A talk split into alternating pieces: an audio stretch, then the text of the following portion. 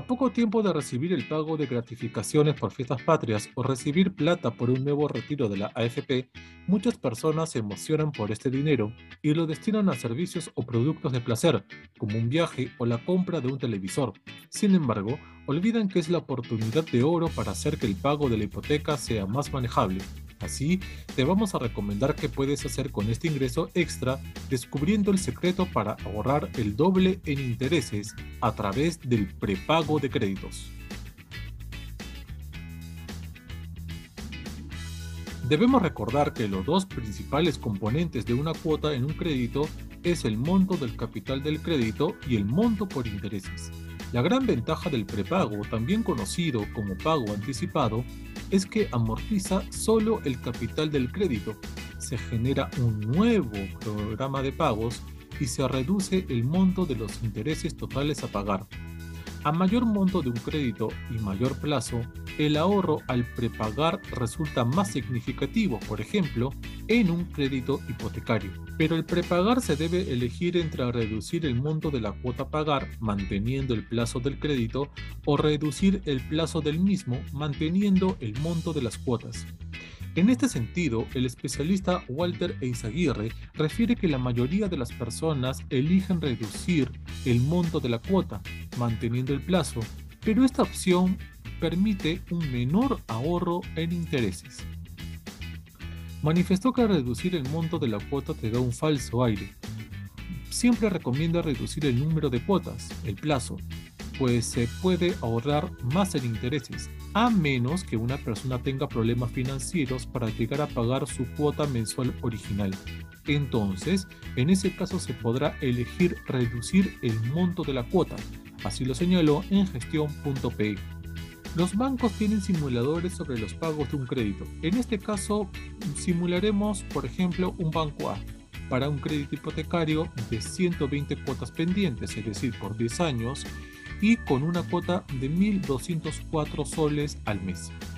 Ello genera una deuda total pendiente de pago por 144.480 soles.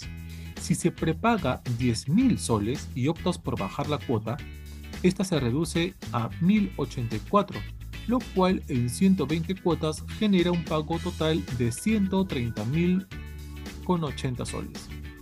Con esta opción, la deuda total bajó en 14.400 y si se descuentan los 10.000 soles prepagados de capital, la reducción de intereses sería de 4.400 soles. Pero si se opta por reducir el plazo, este baja de 120 cuotas a 103 cuotas, es decir, en 17. Ello genera un pago total de 124.000 con 12 soles, con esta opción, la deuda bajó en 20.468 y si se descuentan los 10.000 de prepago de capital, la reducción de intereses sería de 10.468 soles. Es decir, en esta segunda opción el ahorro en intereses resultó el doble respecto a la primera alternativa. El ahorro incluso puede ser mayor en otros casos, cuando hay montos pendientes por pagar mayores, un mayor prepago o una mayor tasa de interés del crédito. Tomando esta información, vamos a dejar en la caja de descripción el link donde podrás acceder al simulador de créditos hipotecarios de rebajastuscuentas.com, donde podrás obtener las mejores proyecciones con los principales bancos del país. Además, Síguenos en redes sociales para tener información de primera mano sobre finanzas personales y préstamos con garantía hipotecaria. Por otro lado, podemos hacer otro ejemplo al realizar un prepago en otro banco, tengámosle el banco B. El crédito hipotecario tenía cuotas de pago de 1.452 soles al mes y un plazo de 165 cuotas por pagar, casi 14 años. Ello da un total de deuda pendiente de 239.580 soles. En este caso, hacemos un prepago de 11.000. Al elegir la opción de rebaja de cuota y mantener el plazo, la cuota bajaba a 1.346 soles, lo cual en 165 cuotas generaba un pago total final de 222.090 soles.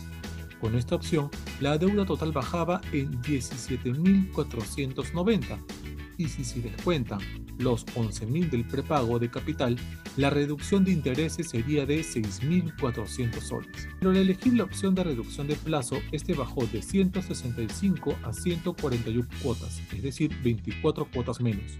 Ello generó un pago total de 204.732 soles.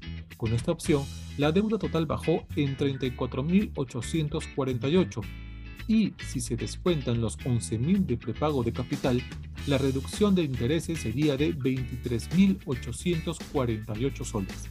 En este caso, se ahorra más del triple de intereses respecto a la primera opción. Por su parte, Efraín Aquino, gerente de producto de la consultora Experian, recuerda que si bien al generarse un cronograma de pagos la cuota mensual final es similar en cada mes, los componentes de capital e intereses no se mantienen, sino que cambian. Al inicio, el componente por interés es mayor y mes a mes se va reduciendo. De forma contraria, al inicio el componente por capital es menor y mes a mes va aumentando.